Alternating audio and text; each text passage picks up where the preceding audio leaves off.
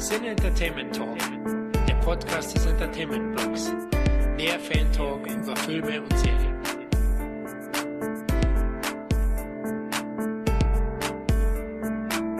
Hi, willkommen liebe Zuhörerinnen und Zuhörer beim Roundup für Mai 2019. Und bevor wir heute mit einer riesigen Ladung von Filmen starten, hey, welche Leute sind denn hier? Tom, bist du hier? Ich bin auch immer für dich da mit einer Riesenladung, Christoph. Okay, ich hoffe, Kalle, der auch da ist, hat nicht ganz so was Anzügliches. Nee, Servus. Fantastisch. Hier ist Christoph und ja, da wir nämlich, wie Tom so schön sagt, wirklich eine riesige Ladung diesmal dabei haben, äh, würde ich jetzt auch gleich eiskalt starten mit der größten Action-Portion, die wahrscheinlich dieses Jahr startet. John Wick 3. Tom, go on. Ach, geil, ne? Oh kann, ja. Ja. Ähm, oh. Eine kurze Sache, sorry. Äh, wir sind heute komplett spoilerfrei. Also Aha. keine Sorge, wir werden euch nicht verraten, dass am Ende von John Wick 3 Aliens auftauchen. Das werdet ihr nicht hören. Deswegen, ihr könnt ganz beruhigt weiter zuhören. Also Tom, abgesehen von den Aliens, wie war der Film? Aber zählen die Aliens dazu, weil der Part ist ja von Ridley Scott inszeniert. Also die haben ja da gemeinsame Sache gemacht. Nee, ähm, ja, John Wick 3, ich hatte so ein bisschen Angst, weil ich den zweiten Teil schwächer fand als den ersten. Ich habe mir gedacht, Mann, wenn die da jetzt noch eine Schippe drauf und noch eine Schippe drauf, dann wird es langsam so lächerlich und könnte in so Fast and Furious Gefilde, wo immer höher, schneller, weiter, bis es irgendwann wirklich nur noch Comic-Quatsch ist. Und was soll ich sagen, die zwei Stunden waren vorbei und meine Angst war nicht berechtigt. Ich sage ganz klipp und klar, John Wick 3, amerikanische Speerspitze des Actionkinos. Schlag auf Schlag, wie in einem äh, Videospiel, Level für Level, immer wieder was Neues, immer wieder ein neuer Waffenkampf, ob Messer, ob Pferde, ob, keine Ahnung, Hunde. Und einfach sehr brutal, sehr geil. Die Fehler des zweiten Teils wurden ausgemerzt. Es gibt keine nervigen Charaktere mehr. Äh, die Stunts sind geil. Die haben absolut für mich mehrere Preise verdient. Ähm, alles super. Die, die Fragen oder die Freiheiten, die sie sich im zweiten Teil genommen haben, die werden im dritten Teil wieder revidiert und ein bisschen geerdet. Ähm, tatsächlich, außer zehn Minuten, sag ich mal, die in der Wüste stattfinden und einer recht übertriebenen Szene am Ende, fand ich das Ding hammer, hammer geil. Gut, ich sage jetzt genau das Gegenteil von Tom. Ähm, mein Paradebeispiel für John Wick 3 ist das Feeling, was in der Pressevorstellung war. Die ersten 20, 30 Minuten, alle Kerle so, yeah! To- Testosteron, fuck yeah, Schreie. Bei den Kills, bei den Action-Szenen, wo man so richtig mitging, so Schlag auf Schlag. Es hörte nicht auf. Und dann war das Problem, dass es einfach nicht aufhörte. Und gleichzeitig John Wick 3 wahrscheinlich Actionfilme müssen auch nicht unbedingt eine große epische Geschichte immer haben, aber zumindest irgendwas, was die Action staffelt, strukturiert. Hier hat man so viel Action auf Action auf Action auf Action auf Action, dass einfach nur nach einer halben, spätestens dreiviertel Stunde alle so ein bisschen in ihren Sitz gerutscht sind und sagten so, ja, es, ist, es sieht fantastisch aus, es ist sehr gut choreografiert, aber whatever. Gleichzeitig fand ich, dass die inhaltlichen Sachen teilweise ziemlich abdrehten. Halle Berry hat so einen typischen Auftritt von wegen Hi, ich bin jetzt hier kurz und das war's. Worüber er sehr froh war, dass Aber die genau das- nicht so lange dabei ist. Es ist genau der Punkt, dass quasi komplett John Wick 3 immer weiter so den Stinkefinger in meine Richtung hielt, aus der Leinwand raus und nachher einfach nur meinte, fuck you, guck Teil 4. Und die Fil Filmemacher haben noch nicht mal irgendwie einen Respekt, sowas wie eine Fortsetzung folgt da dran zu knallen. Denn was mich am meisten angepisst hat, ist einfach nur die Tatsache, dass John Wick 3 bei über zwei Stunden Laufzeit noch nicht mal rudimentär irgendwie eine Geschichte erzählen kann. Der Film ist eine super Stuntshow, aber als Film an sich, wow. Find, muss ich dir widersprechen, weil äh, storytechnisch geht es ja darum, dass er halt wirklich von allem und jeden gejagt wird und ich finde dieses, ähm, dieses Aufzeigen von wegen, dass er eben keine Verschnaufpause bekommt, wurde hier wirklich mal konsequent umgesetzt. Und dadurch, also wenn es jetzt in noch einem Teil so wäre, würde ich mich auch aufregen. Aber als konsequentes Aufzeigen von der Story, dass sie ihm, ihm wirklich komplett keine Ruhe lassen, fand ich es einmalig in einem Teil völlig okay. Aber genau das, was du sagst, ist quasi die komplette Story für Teil 3. Und da muss ich ernsthaft zugeben, scheiße. Komm schon, Khalil, auch wenn du den Film nicht gesehen hast, das ist so ein bisschen wenig für, zwei, für gut zwei Stunden, oder? Ja, also wie gesagt, ich, ich muss jetzt mal zu meiner Schande gestehen, ich habe ich hab auch die ersten zwei Teile nicht gesehen von John Wick. Jetzt soll ich wahrscheinlich hier, jetzt werde ich wahrscheinlich hier gesteinigt.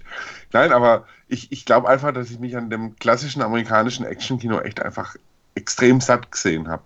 Wobei die Und, sich ja sehr am asiatischen orientieren. Und daran habe ich mich noch satter gesehen, vermutlich. Ähm, äh, Frage, Frage wie, also ich bin ja zum Beispiel komplett kein Fan von äh, The Night Comes for Us. So, diesem Netflix hyperbrutalen Asia-Kampfschinken. Wie findest du denn den? Den fand ich auch eher sehr mau. Den also fand, fand, ich, ich nämlich auch kacke, weil da ist ja wirklich nix. So. Also ich fand, ich bin ja sowieso hier der alte Mann, der, der es äh, aus äh, geriatrischen Gründen kaum mehr ins Kino schafft und ähm, deswegen auf mein Heimkino angewiesen bin. Deswegen, ich werde ich werd mir die, die auch mal auf dem Heimkino anschauen. Und ähm, ich gebe mal zu, er reizt mich nicht die, sonderlich, was aber auch ein bisschen. Ich, Keanu Reeves ist halt auch für mich jetzt nicht unbedingt ein idealer Schauspieler, um es mal so zu sagen. Leider. Also diese eine Gesichtszurückhaltung, die, das ist mir einfach inzwischen ein bisschen zu mäh. Aber wie gesagt, ich bin, ich bin alt, ich bin grumpy, von daher äh, anschauen werde ich mir auf alle Fälle. Und du als alter grumpy Mensch, der nur Sachen im Heimkino schaut, ich habe gehört, dass du ein paar Sachen im Heimkino geschaut hast. Was wäre dann zum Beispiel dein Tipp, wenn man eben nicht John Wick 3 im Kino sieht, sondern sagt, okay, da bleibe ich auf der Couch? Ja, wenn, wenn man auf der Couch bleibt äh, und weil schon der Name Netflix fiel, würde ich auch gleich mal kommen mit, dass das eigentlich für mich eher unüblich ist. Ähm, so Stream-Sachen oder so kaufe ich mir selten, leihe ich mir nichts. Ich kaufe mir die Filme tatsächlich immer noch physisch. Bei dem habe ich aber eine Ausnahme gemacht, weil es den Film bis dato nirgendwo auf DVD, Blu-ray oder in sonstiger Fassung gibt. Die Rede ist vom zweiten Film, den der von mir sehr verehrte äh, Michael Mann gemacht hat, namens The Keep. Äh, Christoph, ich weiß, du kennst den, ne? Richtig, und das ist auch so eine Sache, wo ich mich immer noch frage, warum zum Teufel The Keep nicht irgendwie endlich mal hm, veröffentlicht wird. Gut, der wird veröffentlicht, weil Michael Mann ihn nicht mag und weil irgend so ein komisches Rechte-Gedöns da ist, oder? Ja, also ähm, also ich finde bei dem Film ist fast spannender ist eigentlich so, wenn du die, die, die Backgrounds ein bisschen kennst dazu. Michael Mann hat äh, eine Literaturverfilmung gemacht. Das ist ein Roman, der also basiert auf einem Vampirroman im weitesten Sinne und hat das für mich wirklich sehr atmosphärisch inszeniert. Also tolle äh, Kamerafarben, tolle Bilder, dann sehr geile Musik von Tangerine Dream. Das Problem, das der Film hat, ist, dass der ursprüngliche Rohschnitt drei Stunden war und dann Studio auf einen Man Druck gemacht hat, weil sie es natürlich in der Kinoversion äh, stutzen wollten und dadurch halt ein Film äh, aus dem Film relativ viel rausgeflogen ist, vor allem auch Dialogszenen, was den Film gelinde gesagt ein bisschen sehr holprig macht. Das ist, geht sogar so weit, dass sogar die Musik gecroppt ist. Also die, sie sind dann wirklich mit der groben Schere vorgegangen. Die Legende sagt, dass ähm, die ganzen Schnittreste auch vernichtet wurden und Deswegen hält da Michael Mann auch tatsächlich ziemlich einen Finger drauf auf den äh, Film, weil er macht schon ein bisschen einen Wirdo-Eindruck, aber wenn man Michael Mann mag, wenn man ungewöhnliches Kino mag, weil vom, von der Inszenierung her ist er absolut toll, auch die Musik ist wirklich kongenial, dann ein absoluter Tipp, zumal es den gerade bei Amazon als Stream gibt, also entweder zum Leihen oder zum Kaufen. Ich habe ihn tatsächlich gekauft, weil eben den Film gibt es halt nicht auf DVD. Und aber wer jetzt wirklich auf äh, außergewöhnliche Filme steht, für mich ganz klarer äh, Tipp, anschauen. Ich verstehe es, wenn er Leute nicht gefällt, aber äh, der Film hat den Charme, seinen Charme, den man, finde ich, nicht wegreden kann. Charme, den man nicht wegreden kann, ist eine Überleitung wunderbar zu Tom. Denn ähm, als ich den Trailer zu Ma gesehen habe, hm. das einzige Wort, was mir einfiel, war, das ist schon Jordan Peele Ploitation, oder? Hm. Oh, oh, schwerlich, aber denn eher die B-Version davon. Ja, aber genau, genau das meine ich quasi, dieses, hey, so, Horrorfilme von, von Black Community und irgendwie so bla bla bla sind gerade in. Hey, scheißen wir doch schnell mal sowas ins Kino. Und da ich dachte so, hm, mache ich an dem Abend sinnvolle Arbeit oder guck mal, habe ich sinnvolle Arbeit gewählt, aber du hast dich mutig in die Fänge von Ma begeben. Ja, ach, ich weiß nicht, ob man da so mutig sein muss, immerhin. Ähm, Blumhouse, die den ja produziert haben, die gefühlt 100 Horrorfilme im Monat ins Kino scheißen. Die machen ja selten so richtig schlechte Sachen und selten so wirklich gute Sachen. Man geht ja da immer raus und macht so, ja, ich glaube, ich habe jetzt die letzten 90 Minuten Film gesehen. Worum, ich weiß nicht mehr, worum es geht. Äh, bla. So, so fühle ich mich immer. Außer bei so Spitzen wie, man darf ja nicht vergessen, dass die auch sowas wie Whiplash gemacht haben. Aber das, sowas ist ja leider sehr, sehr selten bei denen. Trotzdem mag ich das irgendwie. Es hat irgendwie so das Gefühl von dieser ganzen 80er Jahre Nachmach-Slasher-Zeit. So, ohne dass die die wirklich Großen produziert haben, sondern die sind die kleine Nachmach-Klitsche, die irgendwie den Weg gefunden haben, wie sie massig Geld machen und hauen jetzt jede Prämisse raus, die ihnen irgendwie nur einfällt, wo sie irgendwie irgendwelche Teenager reinknallen können und ja. Aushängeschild ist hier tatsächlich diesmal Octavia äh, Spencer, Oscar-Preisträgerin, wenn ich mich nicht täusche. Ich glaube, für Hidden Figures hat sie bekommen, ne? Frag mich nicht, äh, aber zumindest war sie das einzige halbwegs Interessante am Trailer, wobei das Konzept echt boah. Ja, also die hat auch bei, bei Shape of Water, weiß ich, hat die noch mitgespielt und bei Hidden Figures und die Frau mag ich sehr. Und das ist sowohl das Aushängeschild sowie auch die Negativklitsche, die sich dieser Film gefallen lassen muss, weil, wie du schon sagst, die Prämisse also ich weiß nicht, so, so nochmal Prom Night auf links gedreht quasi. Also irgendeine will sich rächen wegen, was halt in der Vergangenheit passiert ist und schnappt sich halt die Kids. Das, ist auch kein Spoiler, das weiß man schon relativ früh. Und was man halt nur nicht weiß, auf welche Art und Weise und in welchem Maßstab ist die Frau halt verrückt. So, also wie weit geht die, kriegt die sich nochmal in den Griff, teilt sie völlig aus, was passiert da? Und dann geht der Film auch noch zwei Stunden. Uff. Ja. Und die ganze Prämisse, du fragst dich auch in der ganzen zweiten Hälfte, Leute, warum habt ihr das nicht in fünf Also ihr erzählt jetzt nochmal dasselbe, was ihr schon von einer halben Stunde, jetzt passiert nochmal dasselbe und nochmal dasselbe und du hast schon wieder Kids in deinem Keller und okay, wann kommt's jetzt mal so? Also ist ein bisschen meh. Und du hast noch nebenbei einen Luke Evans und eine Juliette Lewis, die da ein bisschen äh, Farbe reinbringen. Aber man kann jetzt so festhalten, die Prämisse ist schwach. Der Film ist, äh, seinem Budget merkt man hier und da, dass das wieder nicht so hoch war. Aber sofern Mrs. Spencer auf der Mattscheibe ist, gewinnt der Film. Also man muss wirklich sagen, die Frau kann einfach Schauspielern. Die ist der Wahnsinn und die gucke ich auch super gerne an dabei und die ist einfach ein Schatz für jeden Film anscheinend. Nur leider ist der Film halt wirklich Mittelmaß. Also du hast keinen Gore, du hast keine, keine Szenen, die in Erinnerung bleiben. Das ist so richtig für, naja, das kann ich auch mit meiner zwölfjährigen Schwester angucken, wenn ich ihr hier und da mal die Augen zuhalte. So, weißt du? Also, das ist komplett nichts Besonderes, das glatt gebügelte Scheiße, ähm, wo du halt als süßen schwarzen Fruchtzwerg Octavia Spencer dazwischen hast, die das Ganze auf ein Level hebt, äh, die der Film nicht verdient hat. Ähm, von wegen Filme nicht verdienen, da werde ich jetzt erstmal komplett meinen eigenen Hassfilm noch in die Bresche schlagen. Das ist nämlich The Dead Don't Die von äh, Jim Jarmusch. Ich weine gleich, ich weine gleich. Oh. Ja.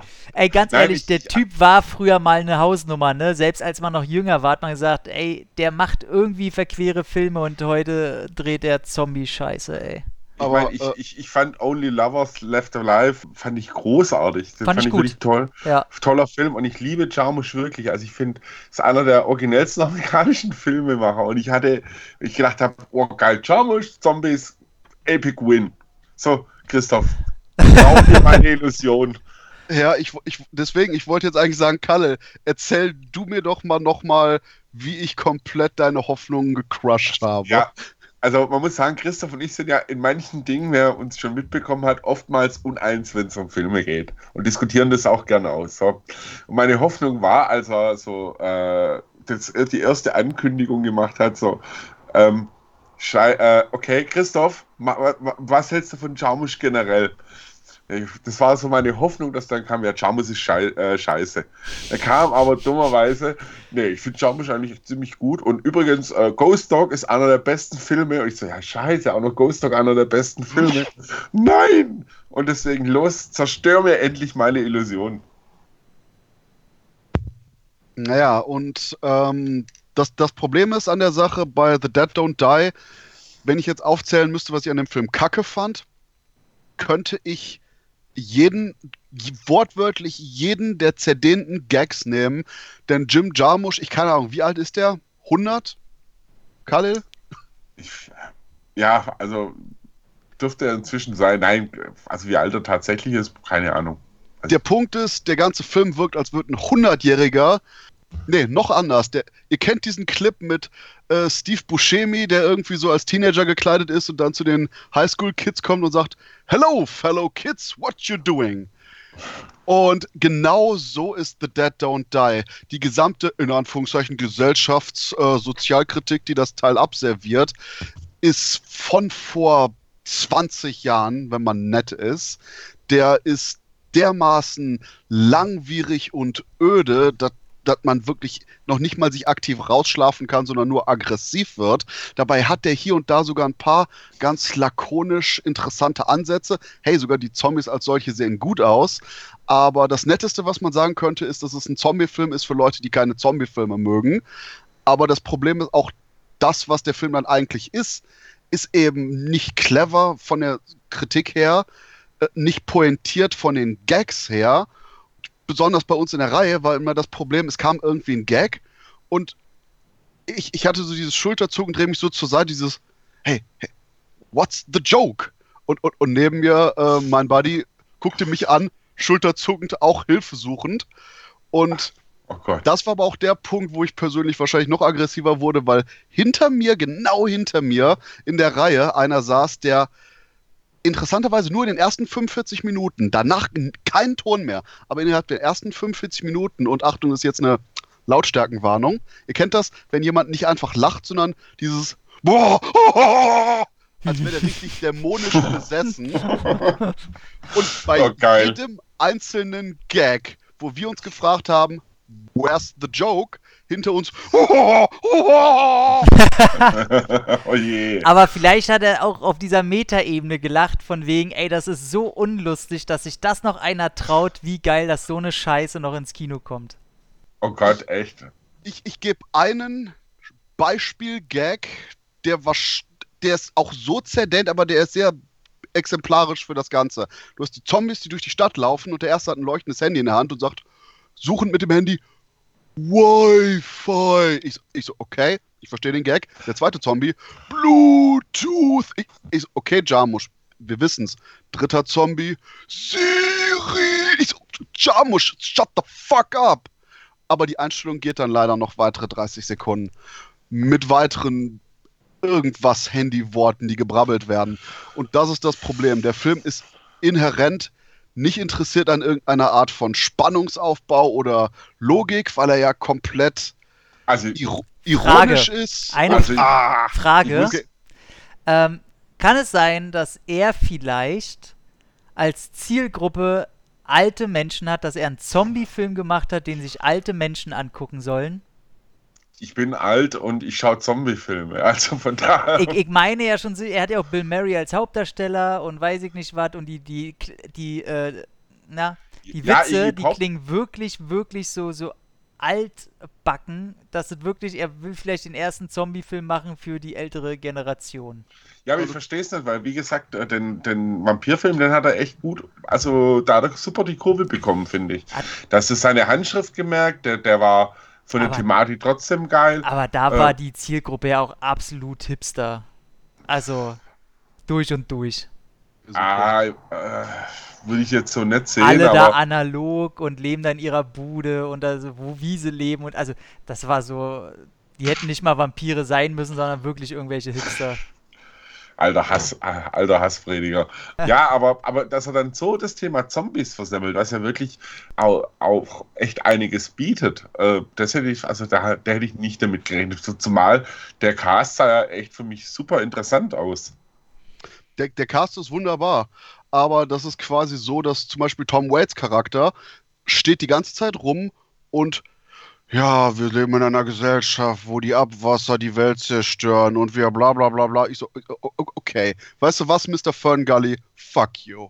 Und ähm, hm. hier und da gibt es sogar so ein paar Elemente, wo quasi dieses typische, warum die Zombies kommen und so ironisch übersteigert sind, wenn man da quasi in die Richtung irgendwie weiter gearbeitet hätte, hätte ich halt vielleicht noch gesagt, okay, du hast einen Punkt. Aber selbst bei den Gags schießt Jarmusch in alle Richtungen, hat Meta-Gags, Sozialkritik und alles. Und das Ganze wirkt eben, wie du schon sagst, so Kino der Marke, demografischer Wandel, Kartoffeln an, Hirn aus. Fuck that shit. Können ja, wir über was anderes reden? Ja, Zombies waren schon immer scheiße, von daher, weiter geht's. Apropos Scheiße, da sage ich jetzt aber eiskalt mal, bevor wir weiter zu einem Heimkino kommen, wahrscheinlich, weil wir den innerhalb von drei Sätzen abhaken können. Tom, du hast Silence gesehen, den Netflix-Film im Kino?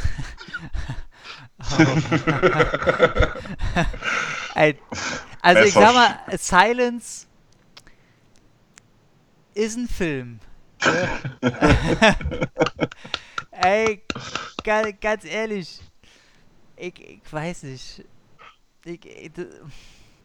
Ey, du kannst dir 90 Minuten am Arsch rumpulen und du findest irgendwas, was da interessanter ist, was es in diesem Film halt nicht gibt. Also das ist wirklich so, es gab halt Quiet Place, den ich auch schon nicht so gut fand. Der wurde ja so sehr gelobt, wo ich auch schon gesagt habe, Leute, die Grundidee ist gut, alles andere ist Kotze. Da so. bin ich bei dir. Der hat eine einzige Szene, die gut ist, wo ich sage, okay, das waren jetzt zwei Minuten im Film, der Rest Wichse. So, dann hast du Bird Box auf Netflix, auch wieder so eine typische Netflix-Produktion, die, die, äh, die so den Leuten ins Gesicht kotzen.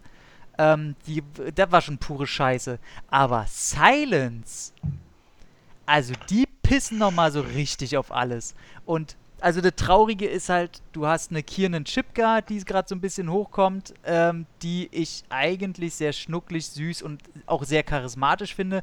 Und du hast einen Stanley Tucci, der einfach jeden Film toll macht. Und du merkst leider auch diesem Film an, dass die Buchvorlage wahrscheinlich gar nicht mal so scheiße ist. Da, da werden manche Punkte angesprochen, aber das in diese 90 Minuten zu packen. Du hast da irgendwelche behinderten Pitch-Black degenerierten Mini-Fick-Monster, die einfach so langweilig designt sind. Denn hast du Charaktere und Klischeesituationen aus diesen typischen Horrorfilmen, die innerhalb von zwei, drei Minuten, du hast auf einmal diese irgendwie, die gläubig werden in, wegen dieser Situation, die dann irgendwelche äh, gottgleiche Kacke darin sehen und das watschen die einfach in zehn Minuten ab, völlig scheißeal. Du hast äh, auf einmal, ach man, ich will gar nicht, man ist scheiße, vergiss diesen Film, ich will gar nicht drüber reden, weiter. Der ist okay, kacke. Äh, der hat nicht eine, nicht eine gute Szene, der hat eine einzige gute Idee, weil die Viecher, Viecher hören ja auf, äh, da muss ja ganz leise sein, sonst hören sie dich.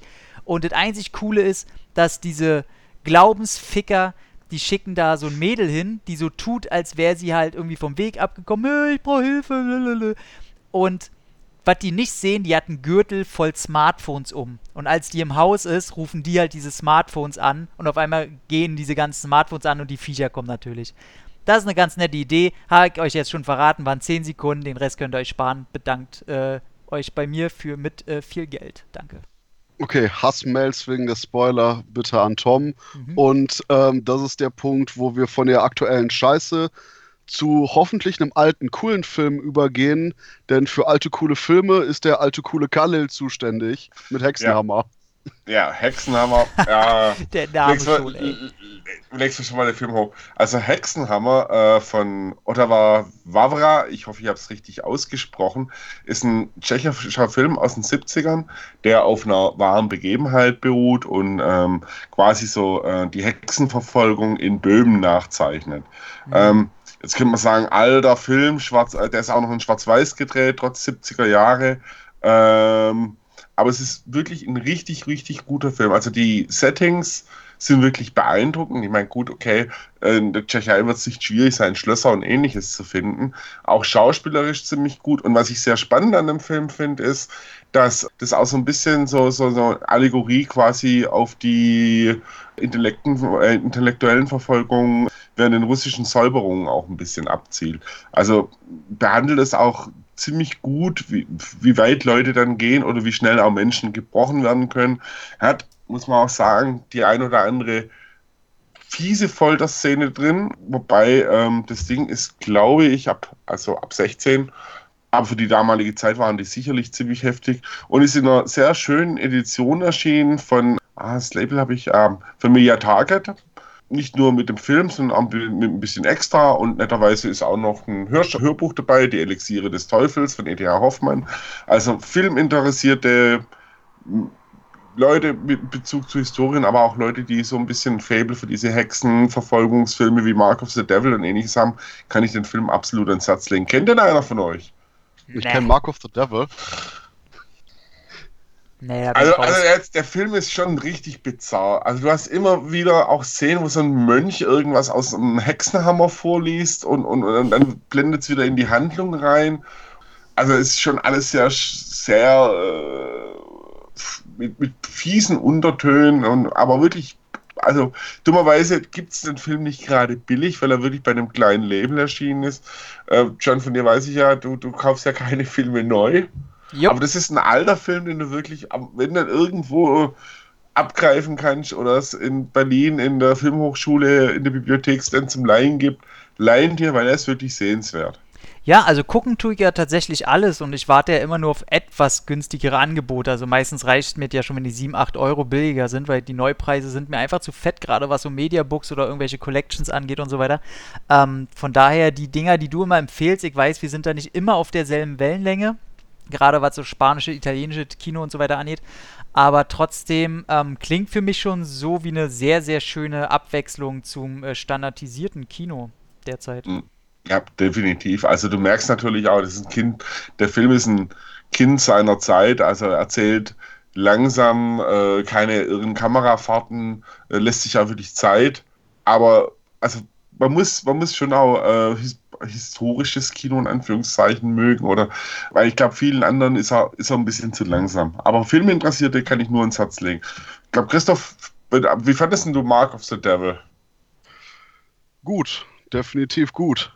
Ja, dann würde ich dir den auf jeden Fall ans Herz legen mal.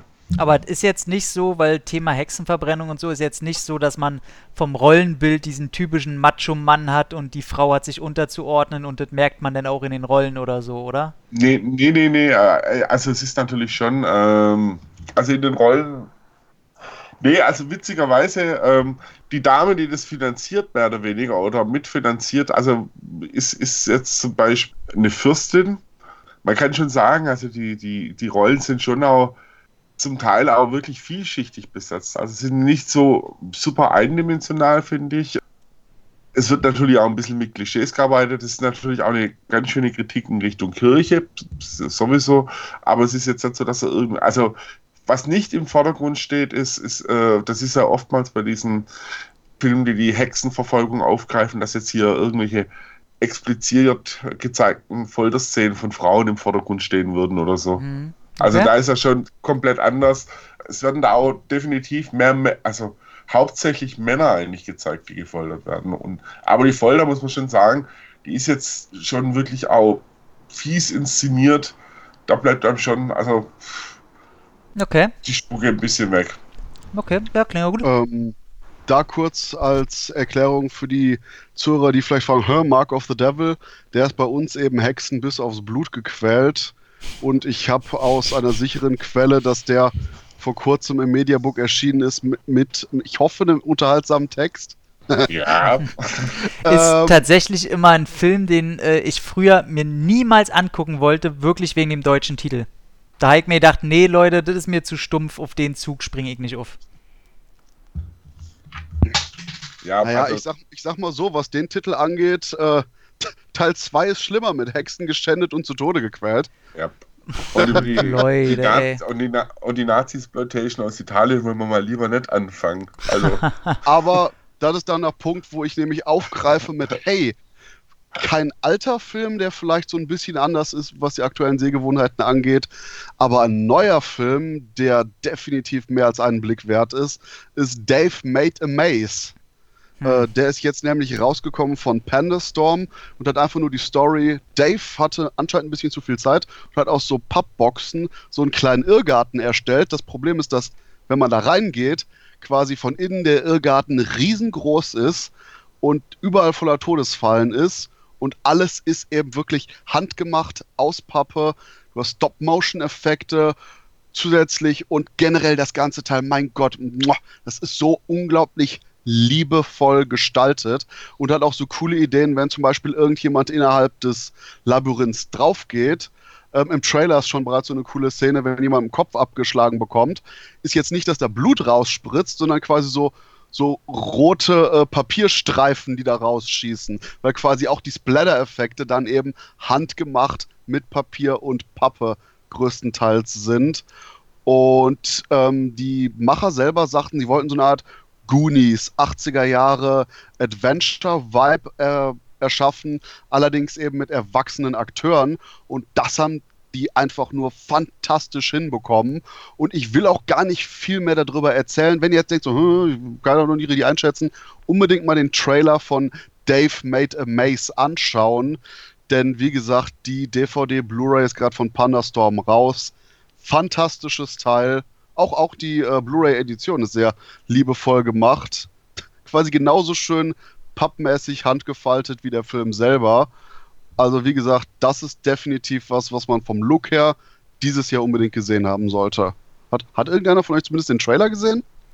Ja, aber also der geht irgendwie zurzeit durch alle Podcasts so ein bisschen, alle reden minimal in unserer eigenen Net-Bubble darüber. Und ich muss sagen, die Leute, die den denn kritisieren, das hört sich alle so an, als würde ich die auch kritisieren. Und der, der Film, der ist immer weniger auf meiner Liste tatsächlich. Und ich weiß nicht. Also es klingt für mich wie so ein Film, wo die Prämisse einfach sehr, sehr, sehr super sympathisch ist und dass den Film generell einer gemacht hat. Aber wenn man dann ehrlich zu sich ist, man dann doch eher, ach, ja, so.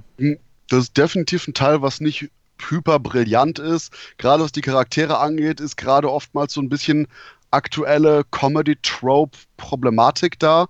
Hm. Aber ähm, im Endeffekt, allein der Look ist etwas, weswegen man den Film gesehen haben sollte. Man hat sicherlich nachher hier und da, das Ganze ist nicht so perfekt rund und sonstiges, aber eben generell vom Feeling und vom Style ist das was, wo man mehr als vielen, vielen anderen Filmen so seine 90 Minuten schenken sollte. Wobei, einen Moment. Okay, ich habe die äh, Blu-ray hier neben mir liegen, die dauert, der Film dauert sogar nur 81 Minuten inklusive Abspann. Was nämlich auch sehr charmant ist, dass das nicht wieder so ein Streifen ist, der einen dann für zwei Stunden plus verhaftet, sondern auch einfach weiß, wann es gut ist, wann der Abend vorbei ist und wann seine Aufmerksamkeit, wann seine äh, Bereitschaft nicht mehr gebraucht wird und einfach genug ist. Von daher, das ist definitiv was, wo ich sage, sollte man machen, wenn man denkt, das hört sich interessant an. Ja, also sollte man auf jeden Fall, ist so ein Film, wo sich jeder ein Bild machen sollte. Wahrscheinlich. Und zumindest den Trailer schauen. Ja. Und wo wir gerade bei Trailer dabei sind, ähm, bereits seit dem Trailer fand ich verdammt nochmal Rocketman ziemlich geil. Und du hast den auch gesehen, oder Tom? Ja, ich habe den in der Presseverführung gesehen und bevor wir zu dem kommen, ich möchte bitte nochmal ganz kurz zu The Silence kommen. Denn ein Regisseur. Muss das sein? Ja. Okay. Denn der Regisseur des Ganzen wird wahrscheinlich auf meiner neuen Regisseur-Hassliste sein, neben Brian A. Miller. Ähm, oh. Also, Regisseur John R. Leonetti hat als erstes gemacht Mortal Kombat 2 Annihilation. Fuck yeah. Wo Scott Atkins seinen ersten Auftritt hat übrigens. Echt? Als Wer war das denn? noch, glaube ich, vor Black Mask 2 müsste der gewesen sein. Er war als Stuntman bei dem ah. Kampf, wo Raiden gegen die zwei Reptiles kämpft. Oder gegen die zwei, auf jeden Fall gegen so Kapuzenmänner. Ja, aber geil, der, der Film ist gekauft. Silence wird super. Danach hat er also Butterfly Effect 2. Aua. Ja, also geht noch weiter. Danach Annabelle. Annabelle, der Ja. so richtig dünnschiss ist. Dann Wolves at the Door. Diese Manson Massaker, jetzt springen wir alle auch auf den Zug auf und ich inszeniere das als Home Invasion Scheiß. Dann kommt der Beste, den er davor noch gemacht hat, Wish Upon. Oh. Ne? Ganz großes Kino, was wir hier erleben. Ne? Meine Zähne. Ey, Oh. Wirklich. Und danach durfte er dann The Silence machen. Also, und wenn ich mir dazu noch die Bilder von dem Typen angucke, man soll ja immer nicht richten, aber meine Güte, da habe ich doch ein schönes Mobbing-Opfer gefunden. Hör mir auf. Naja. Aber wo wir bei Mobbing-Opfer sind, da ist äh, Rocketman tatsächlich gar nicht so weit. Perfekte Überleitung, Tom. Um mal ein bisschen äh, melodramatisch zu werden. Genau, Rocketman in der PV gesehen hatte mich vorher schon sehr drauf gefreut, da durch Bohemian Rhapsody ähm, man sowieso gerade sehr in der Phase war, wo solche Art von Film einen, glaube ich, sehr interessieren. Also Bohemian hat mich sehr mitgerissen. Ähm, und ich muss dazu sagen, ich wusste schon vorher, dass Elton John von der Musik her nicht so meins ist. Das war mir immer so ein bisschen zu sehr Großmütterchens Melodramatik in Songs gepackt. Also, ich sag mal, Candle in the Wind, weißt du? Ganz ehrlich. Komm, auf den darfst du den echt nicht reduzieren. Nee, genau. Und möchte ich auch gar nicht. Ich habe schon so manche Dokumentation über sein Schaffen vorher gesehen und habe schon immer gesagt, zwischen seinen hunderten Songs sind immerhin wahrscheinlich zwei Hände voll drin, wo ich sage, ey, die sind wirklich geil und die Person Elton John interessiert mich aber sehr und möchte sogar sagen mehr als äh, Freddie Mercury und das dann auch noch äh, Taron Egerton, ja, Yes. den spielt, passt halt wie Arsch auf Eimer. Sollte ja vorher eigentlich Justin Timberlake sein, sehr viele Jahre. Dann Tom Hardy stand lange im Gespräch. Und spätestens als dann Egerton für den Animationsfilm Sing den Still Standing Song von ihm gespielt hat und danach bei Secret Service 2 mit Elton John ja auch zusammen sein äh, Saturday Song in der Action-Szene mit inszeniert hat und dabei war und die zusammen äh, sowieso aufeinander getroffen sind, ging das alles sehr schnell und Dexter Fletcher, der auch Bohemian wieder auf den rechten Weg gebracht hat, nachdem ja Brian Singer ähm, junge Menschen ein bisschen zu toll fand, ähm, Subtil gesagt, ja. ganz subtil gesagt, und äh, hat halt Dexter Fletcher diesmal komplett von Anfang an den Film gemacht und wer den nicht kennt, ist übrigens einer der Jungs von ba äh, Bube Dame König Gras. Also man kennt ihn auch als, als Schauspieler. Und was soll ich sagen? Was soll ich sagen? Du sollst sagen, dass der Film fantastisch gelungen ist, da der quasi eben so eine Musical-Attitüde in die eigentliche Geschichte von Elton John einbringt. Und wenn er quasi irgendwie in einem Club spielt und da die Leute in Anführungszeichen abheben, Boah, heben so die dann geil, auch ey. wirklich ab. Und gerade der Film, da der eben diese übersteigerte optische Realität bietet, aber emotional unglaublich geerdet ist Hm. und die Songs von Elton John absolut größtenteils perfekt und größtenteils auch chronologisch, größtenteils chronologisch korrekt eben da einarbeitet, einfach nur auch eine wunderbare Mischung eben daraus schafft, dass man nachher das Gefühl hat zu wissen, wer die Person Elton John ist, Ja. aber gleichzeitig auch eben das Ganze wie eine von seinen Bühnenperformances wirkt, mit diesem übersteigerten, teilweise auch augenzwinkernden von eben der optischen Seite. Ja, und ich sagen muss, dass gerade emotional mir der Teil manchmal dermaßen in die Eier getreten hat. Und zumindest hat jetzt eben Rocketman wahrscheinlich die Figur der letzten paar Jahre im Kino erschaffen, die ich einfach nur von der Leinwand runterholen und einfach nur bitch slappen wollte, bis ich nicht mehr bewegen kann. Unglaublich, was da teilweise Charaktere für berechtigten Hass auf sich ziehen. Und das ist natürlich auch ein wirklich großes Lob an die Schauspieler, die alles hier wirklich exzellent gemacht haben. Und ich kann einfach nur sagen, Rocketman ist für mich eine der besten ja, Musical-Biografien, Star-Filme überhaupt. Und eine Sache, die ich unglaublich charmant fand, war, dass irgendwie die Produzenten zwischendurch machten, hey, wo, vielleicht können wir den ja jugendfrei mit PG-13 machen. Und anscheinend Elton John das Zitat geliefert hat. I didn't let a PG-13 life, my life was R-rated. John, super geil. Ja, also ich würde ihn nicht so auf so ein ganz großes Podest heben, aber ich sage auf jeden Fall Taron Egerton mindestens eine Oscar-Nominierung. Also egal, was der Film drumherum, wie toll er ist, der, der Typ dominiert einfach die komplette Leinwand. Muss auch sagen, Jamie Bell als sein bester Kumpel, gerne auch eine Nominierung für Nebendarsteller. Aber auch wie hassenswert zum Beispiel Bryce Dallas Howard ist. Nebenbei, dass die sich, glaube ich, also entweder ist ein bisschen auseinandergegangen oder die hat sich für die Rolle, die hat sich schon so ein bisschen moppelig gegessen, ne? Äh, da ist auch viel Make-up. Ich hatte die nachher bei den Premieren und so gesehen ich brauchte ernsthaft zwei, drei Momente, bis ich Bryce Dallas Howard überhaupt erkannt habe. Ja, krass, weil sie in dem Interview bei äh, Graham Norton und so, da war die schon, vielleicht war das in der Zeit, wo sie gerade gedreht hat, da hat man schon gedacht, wow, er hat aber schon zweimal in die Gummibärentüte gegriffen. Ähm, aber soll gar nicht negativ klingen, sondern einfach, wenn eine Hingabe für die Rolle ist, äh, wunderbar. Auch sein Vater, ähm, der, der eher in dieser Rolle steckt, dass er schon so ein, in seiner Vaterrolle schon so ein unemotionales das meinte ich ja ist. Das meinte ich ja unter anderem subtil mit ja, ja. Äh, eine Figur, dass man jetzt nicht zu viel davor wegnimmt.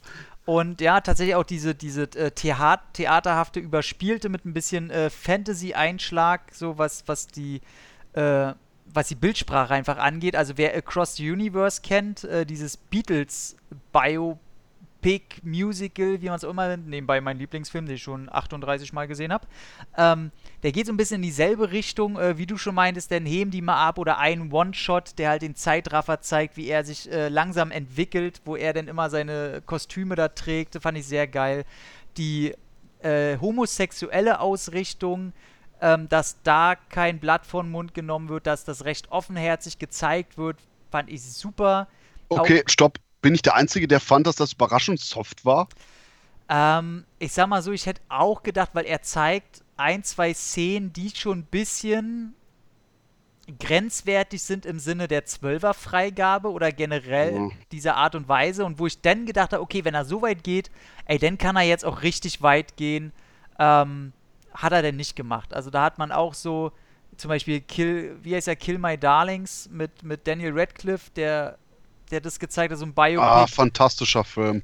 Und da geht das ja sehr viel offener auch zu Werke.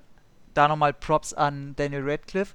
Und das hätte ich mir vielleicht auch so ein bisschen hier gewünscht, aber ich glaube, gerade bei so einem großen Film, ähm, da verhehlst du denn leider dieses Standardpublikum, was dann äh, die immer noch. Fucking gay, Bro! Ja, ja, die immer noch ein Ding an der Klatsche haben und darüber nachdenken müssen. Ähm, aber auch der Game of Thrones Darsteller, wo mir jedes Mal der, der Name irgendwie abhanden kommt, der war ziemlich, äh, hier Richard Madden, ja, Richard Madden, ähm, wunderbares Arschloch. Und insgesamt, mir war der zwischendurch ein bisschen, der hätte zehn Minuten gerne abziehen können, der war mir zwischendurch auch durch die Songs halt und durch seine ganze Lebensgeschichte natürlich, war der ein bisschen dröge, ein bisschen zu melancholisch, wo ich gedacht habe, ey, jetzt können mal wieder so eine tolle Musical-Nummer kommen, langsam äh, bin ich hier langsam erdrückt von den negativen Emotionen, die, die ich da bekomme. Aber Ende des Tages, wenn da, äh, ich sag mal, sein Lied am Ende kommt, was einfach so perfekt passt, da ich dann auch Pipi in den Augen gehabt habe, gesagt, ey Leute, besser hätte es eigentlich nicht gehen können. Das ist ein super geiles Ding. Äh, und jetzt einfach mal überleiten zu Filmen, die nur Khalil kennt. Khalil, ich habe hier River's Edge noch auf unserer Liste stehen. Uh, ja, dann. Uh, ah, sehr gut. Ja, bestimmt. Noch Rocketman, denn auf den habe ich tatsächlich auch echt viel Bock ich bin zwar jetzt kein großer Freund von, von, von der Musik von Elton John, obwohl der wirklich bahnbrechende Lieder geschrieben hat, bahnbrechende Musik gemacht hat, aber ich erhoffe mir da ein bisschen mehr als von Bohemian Rhapsody, von dem ich ja eher ein bisschen enttäuscht war. Ja, Bohemian Rhapsody war teilweise echter Mist und ich Alter, ey, immer noch mal jetzt hier die Klappe. Ganz ehrlich, der war einfach super geil. Komm, geht weiter mit River Phoenix. Wie der, wie der einen Oscar für den besten Schnitt kriegen konnte, ist, glaube ich, die größte Farce in der Geschichte der Oscarverleihung. Mann, Black ja. Panther kriegt eine Oscar-Nominierung für, weiß ich, für eine Scheiße da. Ja, ich habe ich hab ja auch äh, beim Jahrespodcast da schon meine Meinung kundgetan.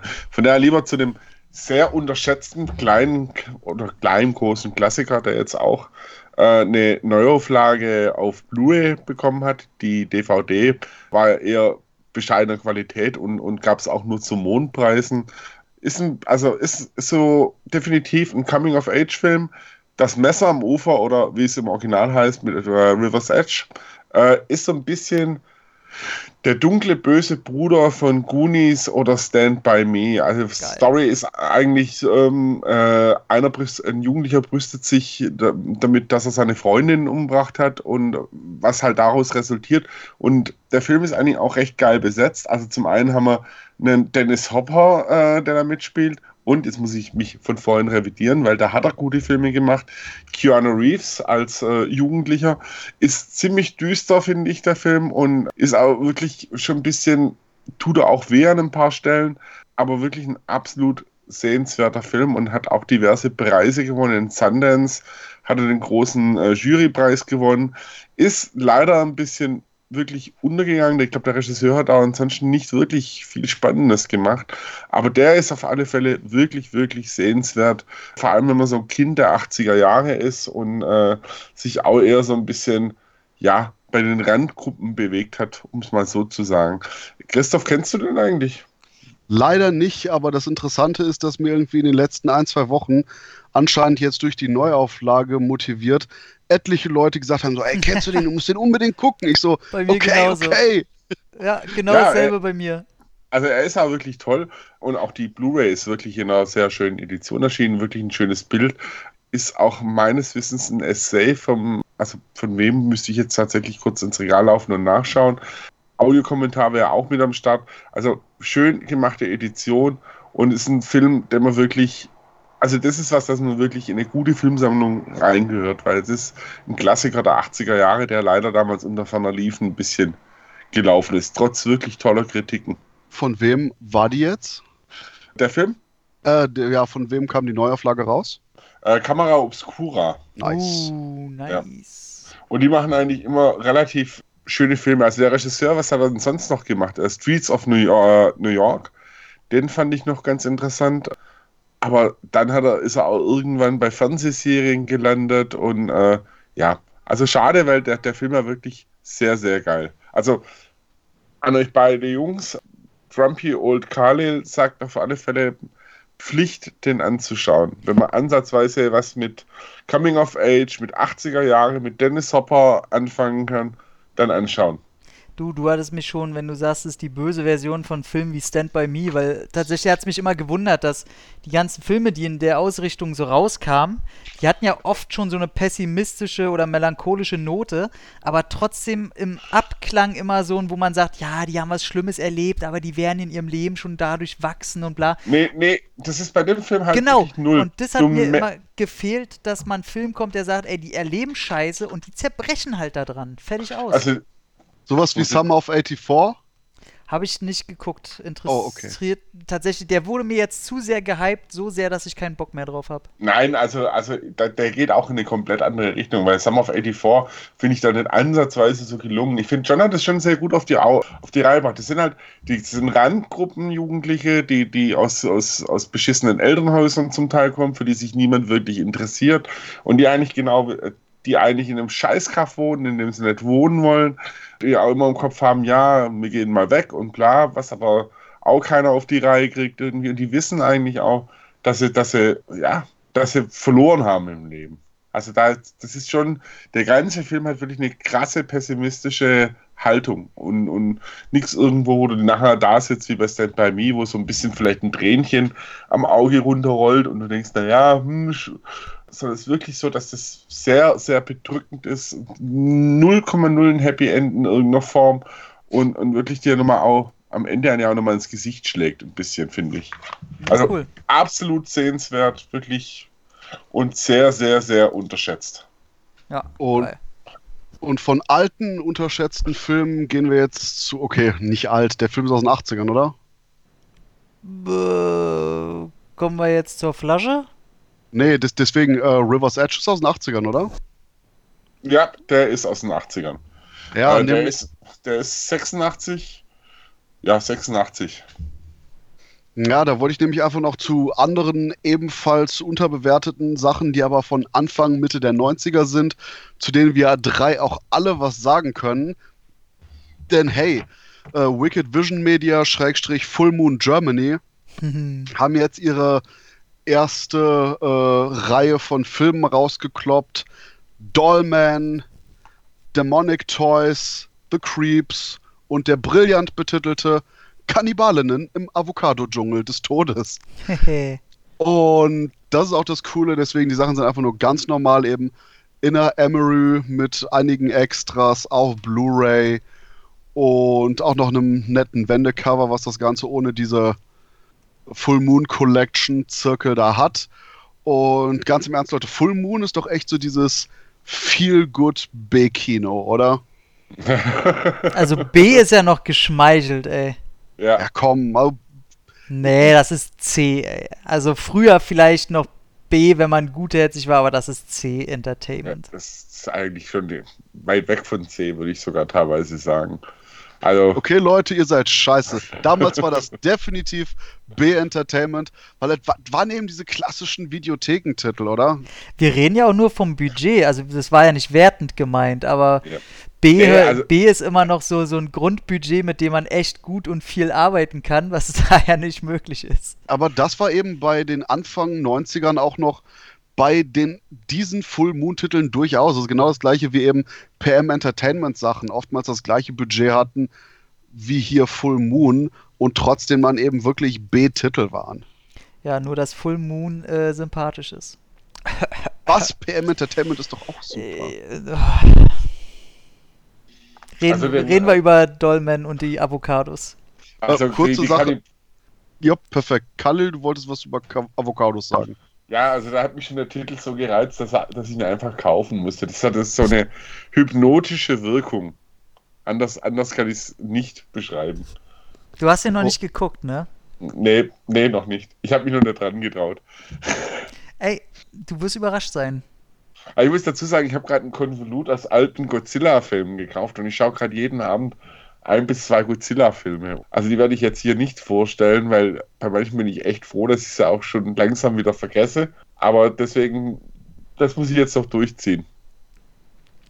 Was die Full Moon-Titel angeht, ich bin tierischer Fan von Dollman, weil mhm. einfach Hauptdarsteller Tim Thomason Tim Thomason ist der B-Movie Clint Eastwood überhaupt. Wenn du Clint Eastwood und Bruce Campbell beim Teleporterunfall in eine Person verschmilzen lässt, boom, Tim Thomason. Der Mann ist einfach so großartig in allem, was er tut. Und ich finde es immer eine Schande, dass der nicht so groß rausgekommen ist, weil der kann sowohl irgendwelche humoristischen Sachen machen, weil er auch Kabarett, äh, Kabarett sage ich schon, weil er auch eben Stand-up mitgemacht hat, kann aber auch gleichzeitig eben den coolen, toughen Action-Held spielen. Und ähm, persönlich Demonic Toys ist ein überraschend blutiger, charmanter äh, Killer-Spielzeugfilm, der ein paar großartige Effekte hat, denn der Regisseur ist Peter Menugian, das euch wahrscheinlich nicht sagt, aber Peter Menugian hat zum Beispiel Arena, hier Rocky in Space oder äh, Destroyers, wo Neandertaler, Ninjas und oh. Robocop zusammenkämpfen. Arena ist so super. Arena ist der beste Boxfilm aller Zeiten. Also. Eben. Ich dachte gerade, du meinst den mit Samuel L. Jackson. Nein, Arena ist oh. der beste Boxfilm aller Zeiten. Okay. Naja, wir, deswegen, wir reden von Arena, wo der Typ ins Weltall geht und Aliens auf die Nase haut im Boxring. Die Riesenschnecke oder was immer das sein soll. Fuck yeah! Geil, und, und die Roboter, die fast auseinanderfallen. Bei mir hat der Film ja schon gewonnen. Äh, bei mir hat der Film ja schon dadurch gewonnen, dass da äh, Ivanova mitspielt aus Babylon 5, was tatsächlich auch der einzige Lichtblick in dem Film ist. Ja, also die Darstellerin soll ja schon echt ein ziemliche Bitch sein. Egal, sie ist toll. okay. Nein, aber äh, wie gesagt, also ich, also ich, Fullmond bringt schon recht coole Sachen, die sich auch ein bisschen für so einen geselligen Männer-Trash-Filmabend auch echt gut eignen. Und ich finde es immer schade, solche Filme auch dann alleine anzugucken, weil die, die schreien geradezu nach einem guten Publikum. Und, das muss man den Film zugute halten, die sind immer einigermaßen gedreht, also im Vergleich zu meinen Hass-Asylum- Sharknado-Dingern, haben die meisten Sachen, die jetzt ab über äh, Full Moon kamen, die haben ja schon versucht, wenigstens was wirklich zu machen. Und nicht irgendwie so nach dem Motto, ja, wir machen jetzt halt einfach Trash. Okay, bei dem Avocado bin ich mir nicht so sicher, aber Dolmen hatte ja jetzt nicht unbedingt so ein, so ein Trash-Siegel wie jetzt, die, wie jetzt die Sachen von der Zeitung oder so hätten. Also von daher. Aber findest du das bei den neueren auch? Also ich finde alles, was so von Full Moon in den letzten zehn Jahren rauskam, ist schon billiger Schrott. Ja, yeah, also ich, es gibt ein paar Ausnahmen, wo das billig ist, aber ziemlich unterhaltsam, aber ansonsten ja, yeah, ja, yeah, leider ja. Hm. Ich hatte ja, ja. mal die, den Full Moon Channel bei Amazon. ja. Also da hast du Spaß. Ich habe mir da dann die, auch Subspecies und die ganze Sache und Dolmen tatsächlich auch nachträglich noch im Mediabook mir geholt. Den fand ich sehr. Demonic Toys war ich nicht so Fan von, habe ich mir mehr von versprochen. Aber die alten Sachen kann man sagen, gerade die, die jetzt, äh, da kommen ja noch mehrere Teile jetzt raus, ne, die jetzt frisch aufgelegt werden, nochmal rauskommen. Ähm, da suchen sie sich schon ganz gute Titel raus. Äh, gerade Dolmen sollte man schon, wenn man irgendeine Art von Fable dafür hat, gerade Tim Thomason, wie Christoph schon meinte, der hat wahrscheinlich einfach ein zu allerwelts Gesicht. Aber der Typ ist einfach cool. Da, also ja. gerade Dolmen ist, äh, ach, der ist so herrlich, ey. Deswegen. Ich bin, ich bin auch noch extrem froh, dass äh, zum Beispiel die Transers-Reihe mit Thomason auch rauskommt noch. Ey, tatsächlich. Vor allem der Trans er Transers, der erste Teil, super gut. Jennifer ich sehe schon, wir, wir brauchen definitiv mal einen Full Moon Cast. Ja, warum nicht? Und äh, kurz zum Abschluss, der, über den wir noch gar nicht geredet haben, The Creeps, ist so ein typisches Full Moon Konzept, was du sonst von niemand anderem, außer eben von Charles Band, dem Macher dahinter, also dem Produzenten und oftmals Ideengeber, kriegen würdest. Bei The Creeps hat ein verrückter Wissenschaftler die Idee, hey, ich will so die klassischen Monster erschaffen, aber irgendwas geht schief und du hast hier Frankenstein, Mumie, Dracula und Co. Allerdings als Zwerge. und äh, der, der muss jetzt äh, eine Jungfrau opfern, damit die quasi in Anführungszeichen ihre richtige Größe annehmen und ja. Äh, so Monster Squad in äh, Full Moon oder was? Ja, ja, quasi Monster Squad, die Funko Pop Variante. Geil. Und von daher, wie gesagt, allein die Konzepte und was ich immer charmant finde, einfach nur bei Full Moon, ist genau das gleiche wie bei Dave Made a Maze. Die Filme sind nach gut 80 Minuten einfach vorbei. Das, das ist nicht, nicht einfach nur dieses endlose, wo schon irgendwelche DTV-Actionstreifen in letzter Zeit gefühlt 100, 110 Minuten ständig brauchen müssen. Ja, ja, das stimmt. Also die gehen mittlerweile sogar schon irgendwas zwischen 60 und 70. Ähm, das ist gut. Das sind wirklich immer so eine, so eine Pausenfüller. Und Pausenkiller haue ich jetzt eiskalt rein. Da gehe ich jetzt nämlich zu Aladdin, weil ich habe das Gefühl, der Aladdin-Realfilm, ich bin der einzige Mensch, der Lust hatte auf den Film. Ka kann das sein? Ähm, nee, mittlerweile hat, also ich hatte zuerst gar keinen Bock. Ähm, meine Dame will den jetzt mit mir sehen und ich muss sagen, äh, dass immer mehr Leute, die ich kenne, wenigstens sagen, ach, war, war ganz okay. Einer davon bin ich. Ich mochte den echt. Will Smith ist so charmant wie seit Äonen nicht mehr. Also das ist so, als ob der den irgendwo zwischen Man in Black, Independence Day und Fresh Prince irgendwo dazwischen, als ob man Will Smith einfach nur aus dem Raumzeitkontinuum rausgeboxt hat und hier in den Film gepackt hat. Fucking amazing. Hm. Und es ist wahrscheinlich auch ein Punkt, dass ich so leicht in Naomi Scott verliebt bin. Bisschen. Kenn, kenn ich nicht. äh, was? Kenne ich nicht. Jasmine von Aladdin. Keine Pinker Ranger im aktuellen Power Rangers Film. Ich glaube, ich habe gerade zu viel von mir erzählt. Egal. Der neue Aladdin-Film ist halt einfach überraschend gut, gerade für Guy Ritchie, der in letzter Zeit sowas wie King Arthur abgeliefert hat, was einfach nur komplett kaputt wirkte. Und es gibt zwei Sachen, die mich irritiert haben an Aladdin. Das eine war der Anfang, wo man anscheinend panisch schnell unbedingt zum Genie kommen will, weil der Film auch merkt, okay, unser Meal-Ticket, unser großes Highlight hier ist Will Smith. Hm. Zum Beispiel, wo die auch im Zeichentrickfilm den ersten Typen in die Höhle schicken, der dann gefressen wird. Das ja. Ganze wird im Vorspannsong integriert, damit man echt so auf die Uhr guckt, so Leute, wir müssen, wir müssen zum Genie kommen. Ja, geil. Und Kalle, Tom, mein Gott, wir ziehen anscheinend echt eine Generation von scheiß Pussys hoch. Ja, Denn- das wissen wir doch schon länger. Okay, gut. Sind keine News, sind keine großen Neuigkeiten jetzt, aber mein Gott, der Aladdin-Realfilm ist aktiv deutlich harmloser als der Zeichentrickfilm. Kurze Beispiele, wie zum Beispiel am Anfang, wo hier Jasmine eben auf dem Markt von Agrabah ist und irgendwie den Kindern so Brot gibt und dann der eine Typ sagt, oh, ich habe hier einen Dieb, packt die an der Hand und schreit ab mit der Hand im Zeichentrickfilm. Hier beim Realfilm, ich habe hier einen Dieb, packt sie an der Hand und ich dachte, okay, jetzt kommt der nächste Satz, Schnitt, nichts. Keine Androhung davon Gewalt. Oder wenn zum Beispiel, ähm, ja, Minispoiler, äh, der Genie eben sagt, ich kann keine Toten zum Leben erwecken.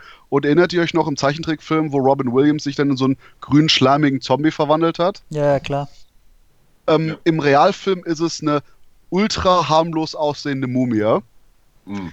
Und generell auch die Bedrohungselemente, gerade wenn der Film nachher in sein letztes Drittel geht.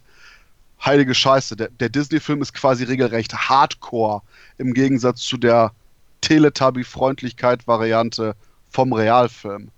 Und das ist schon ein bisschen ironisch, dass quasi der Zeichentrickfilm damals, glaube ich, sogar ab 0 freigegeben war und bei uns jetzt der Realfilm ab 6 ist, obwohl der so unglaublich jede Art von Bedrohungsszene immer entweder direkt auflöst oder so sehr verwässert, dass ich echt schon sage, so, so Gemachfilm, Gemach. Du, du hättest so oder so keine Kinder verstört, aber könntest schon ein paar mehr Eier haben. Also ich habe, ähm, mich wundert es tatsächlich nicht. Ich habe seit dem Trailer so ein bisschen das Gefühl, als wolle man so ein bisschen sehr Bollywood-Feeling reinbringen und so ein bisschen das Publikum sensibilisieren auf diese Art von Unterhaltung. So wirkt der, der Film wirkt auf mich wie äh, Bollywood von Amerikanern inszeniert, was gar nicht böse gemeint ist. Und da wundert es mich dann auch komplett gar nicht, dass sie auch bei den geringsten Gewaltspitzen oder sonstiges, was du gerade erklärt hast, die auch komplett rausnehmen. Naja, es, es geht auf jeden Fall in die Richtung, ein bisschen Bollywood-Style. Äh, vor allen Dingen eben dieses spielerische, dieses Musicalhafte. Und da, da ist eine Sache, äh, vielleicht mal alle drauf achten, die den Film sehen. Direkt am Anfang, wo Aladdin zu sein, ich hab, äh, ich renn vor den äh, Wachen weg, Song hat, ähm, gibt es mehrere Aufnahmen, wo der Song ganz normal weiterläuft, aber du entweder Filmmaterial hast, das entweder Sped Up oder Slow Motion ist. aber der Song eben Oh nein. gleich und ich so, what the fuck? Typisch Guy Ritchie, ey. Ab- Aber der Punkt ist, das ist ansonsten in keiner anderen Stelle des Films. Ja, Ich frage mich jetzt entweder, ob die Leute nachher gemerkt haben, nee, das sieht einfach nur furchtbar aus, weil das komplett mit meinem Gehirn fickt, wenn die Leute sich plötzlich im Zeitraffer bewegen, aber der Song normale Geschwindigkeit hat. Oder ob sogar hier und da irgendwas ausgebessert werden sollte, weil du wirklich auch an zwei, drei Einstellungen hast, dass quasi eben Aladdin wie in so einem plötzlich wupp, wupp, wupp im Zeitraffer sich bewegt. Oh, ich glaube, das ist so ein Guy Ritchie-Problem, was der hat. Da muss er dann wieder sagen, hier, ich bin's, ihr seht das. So. aber es ist nur an einer einzigen Stelle am Anfang und sonst nirgendwo im Film. Das ist das, wo ich mich ernsthaft, okay, ich habe am Anfang mir Sorgen gemacht, ob das eben, wie du schon sagst, ein Stilmittel wird, Hm, aber nachher, weil es gar nicht mehr auftaucht, dieses Huh? okay. Meine Frage, die ähm, ich habe, der Tiger bei Jasmine, Yes. scheiße animiert oder gut? Ich, ich glaube, der ist zweieinhalb Mal im Bild. Okay. Ähm, von daher auch, auch, auch leider ist Jago nicht mehr so präsent. Hier der, der coole Papagei wie im Original. Mhm. Aber ich gehe sogar noch so weit und sage, ich hatte am Anfang echte Probleme damit, dass äh, Jafar jetzt aussieht wie irgendwie ein Schönling. Der sieht aus wie ein Indie-Game-Model. Und das absolut Großartige ist, ich werde jetzt nicht verraten, was es ist, aber der Film hat für Jafar eine komplett andere Backstory, die das Ganze sehr, sehr gut einbindet und wo ich echt gesagt habe, wow, das ist nicht nur eine coole Neuerung, sondern meiner Meinung nach sogar eine Verbesserung zum Original. Und das geht sogar so weit, dass äh, die Nebengeschichten, die jetzt noch eingebaut sind, um quasi mehr auf Laufzeit zu kommen, nicht wie bei Die Schöne und das Biest und Co. komplett nebensächliche Scheiße sind, sondern hier auch wirklich den Charakteren zugutekommen und man wirklich mehr über die Figuren wirklich lernt. Ist natürlich immer eine Frage, ob das hätte sein müssen, aber es ist eben nicht so eine verschwendete Zeit. Es hat eine Pointe und es hat einen Story-Arc für jede der Figuren. Ja, ey, ganz ehrlich, wenn ich sage, der Film ist vorbei und der hat mir nicht wehgetan, selbst wenn er mir so, ach ja, war doch ganz okay, wenn er es so weit schon schafft, dann sage ich, hey, okay, dann verzeih ich euch äh, Schöne und das Biest. Soweit war es auf jeden Fall bei mir, dass ich jetzt sage, okay, ich bin gespannt, aber mir geht jetzt schon immer noch der König der Löwen auf den Sack, aber das ist ein anderes Thema. Ja. Und äh, ja, wir haben wieder, äh, alter Khalil hat einen alten, coolen Film. Repo Ja. Man. Ja, Repo Man ist super. Also ich meine ich mein damit nicht den mit äh, Jude Law, Oh. sondern den Film von 1984, der von Alex Cox, äh, Cox gemacht wurde, der äh, unter anderem Sid Nancy gedreht hat. Vielleicht kennt den ja einer von euch. Zur Handlung ist, ist ein Film, der so ein bisschen in der Punk-Alternative-Szene spielt. Otto, also Otto, äh, tatsächlich Otto geschrieben, gespielt von Emilio Estevez, was ich auch schon mal sehr geil finde, ist ein junger Punk, der bei einer Firma anhört, die sogenannte Repo Men sind, die Autos klauen, äh, die, ähm, wo die Raten ab nicht bezahlt wurden oder ähnliches. Es scheint in Amerika ein recht gutes Konzept zu sein. Und ähm, der hört halt bei der Firma an. Parallel dazu ist ein Wissenschaftler unterwegs, der irgendwas im Kofferraum hat in, in seiner Karre wo man nicht genau weiß, was es sein könnte. Es wird so ein bisschen geteasert, dass es was Außerirdisches ist, weil sobald man den Kofferraum aufmacht, wird man zerstrahlt. Und jedenfalls gibt es dann Umstände, die dazu führen, dass die Repo-Men, für die der Otto arbeitet, auf der Jagd nach dem Auto sind. Unter anderem dann auch mehrere Geheimdienstorganisationen. Ist sehr launig erzählt, bisschen surreal. Super geniale Musik äh, von alten Punkbands wie äh, oder Punk-Metal-Bands wie Suicidal Tendencies, äh, Black Flag, die ich sehr verehre. Interessanterweise wurde die Musik auch noch von Iggy Pop komponiert und ist also so ein netter Alternative B-Movie-Streifen mit einem surrealen Einschlag, der wirklich sehr gut, sehr viel gute Laune macht. Also der sich auch selber nicht unbedingt ernst nimmt. Ja, und äh, ich nehme an, von euch kennt den keiner. Richtig? Richtig, der ist bis jetzt komplett an mir vorbeigegangen. Nur Ist aber vom, sch- vom Hörensagen tatsächlich, aber auch früher scha- schon. Also der ist jetzt über Koch erschienen, auch in einem, also wenn Koch was drauf hat, dann sind es einfach Mediabooks. In einem sehr schönen Mediabook, wo auch noch ein äh, TV-Cut, den ich aber noch nicht gesehen habe, dabei ist. Äh, ich bin jedenfalls sehr gespannt und ich kann nur sagen, äh, auch hier wieder alternativer Film, bisschen Punk, kann man sich auf jeden Fall mal anschauen. Vielleicht kommt ja auch noch eine günstige Auflage für Sparfüchse auf DVD. Ähm, den gab es auch ein Weilchen auf DVD, aber ähm, ich glaube, die war auch out of print. Aber ist auf alle Fälle was echt sehenswertes. Vor allem, wenn man auch ein bisschen ein äh, Fable für die Alternative-Punk-Szene auch hat. Und wo du eben auch Koch gesagt hast, habe ich jetzt ein richtiges Triple-Feature, was ich nachschieb. Denn äh, Koch war dieses, diesen Monat unglaublich äh, arbeitsam und die haben ähm, einen Film rausgebracht, wo erstmal, wo ich mich echt schuldig gefühlt habe, bei, nämlich Exiled von Johnny Toe. Ich habe irgendwie bis so in etwa Fulltime Killer die Johnny Toe Sachen immer geliebt, ob das jetzt so ein abgefahreneres war wie Heroic Trio oder auch eher quasi diese ernsteren Drama-Action-Sachen, die er sonst gemacht hat. Jetzt habe ich echt gemerkt, mein Gott, ich habe Johnny Toe so sehr als Regisseur aus dem Blick verloren und Exiled ist eben die Story von ja, klassisch äh, gangstermäßig, Killer kommen zurück in eine Stadt, sollen eigentlich einen ihrer alten Freunde umbringen und Drama entspringt. Denn entweder kann man jetzt quasi eben den Auftraggeber umbringen, den Freund oder vielleicht eine andere Möglichkeit finden. Und das Ganze ist in wunderbare Bilder gehüllt. Äh, ja, ruhig, charakterorientiert. Wenn mal was passiert, dann ist das auch glorreich. Also wenn man generell auf, naja, wenn man quasi gerne Wonka Wai äh, mit John Woo kombinieren würde, dann ist Johnny Toe meine Antwort. Oder gehe ich da ein bisschen zu weit, Khalil? Also da sind wir uns tatsächlich einig. Ein toller, toller Regisseur, auf jeden Fall. Ähm, und ansonsten, hat einer von euch One Cut of the Dead gesehen? Nein, leider nicht. Ich habe nur echt viel Gutes über ihn gehört. Aber äh, bin leider noch nicht dazu gekommen. Der müsste jetzt auch die Woche erst offiziell auf Blu-ray erscheinen.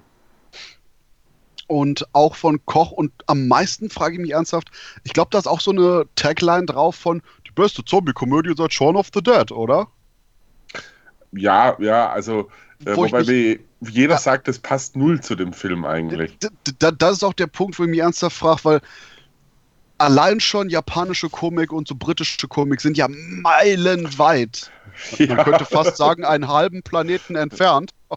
Ja. ähm, aber dann ist sogar eben noch One Cut of the Dead noch eigenwilliger als so ein klassischer japanischer Splatter-Gore-Spaß und ist originell, hat ein paar durchaus auch ruhige Momente zu bieten und ist das, das, Problem ist, ich will jetzt nicht wirklich was über den Film erzählen, weil alles, was ich jetzt sowohl kritisieren als auch extrem loben könnte, sind wirklich Überraschungen, die man selber sehen sollte.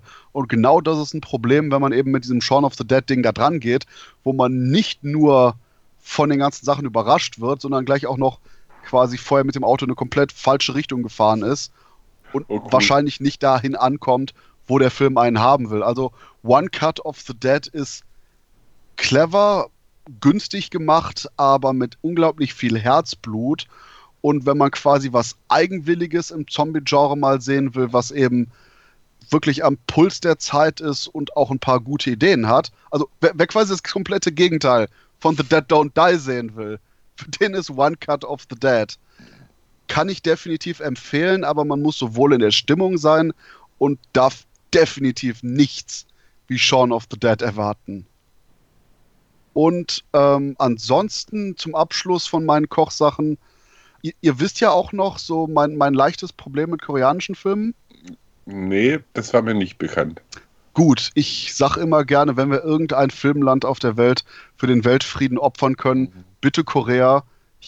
Ich bin kein Fan von den Filmen, kein Fan von der Mentalität. Boah, mein Auge zuckt gerade. Ja, genau. Scheiß auf das Land. Nordkorea ist viel besser. Äh, nein, der, der Punkt ist einfach nur, äh, ich mag Korea, so, also die Filme, nicht das Land unbedingt, wobei die haben komische Essgewohnheiten. Ich mag koreanische Filme nicht wirklich. Und dann habe ich mir Monstrum, einen koreanischen Film reingezogen und fand den verdammt gut. Das ist jetzt so ein Fall, wo man nicht nur ein X im Kalender, sondern wahrscheinlich ein X im Jahrzehnt machen kann.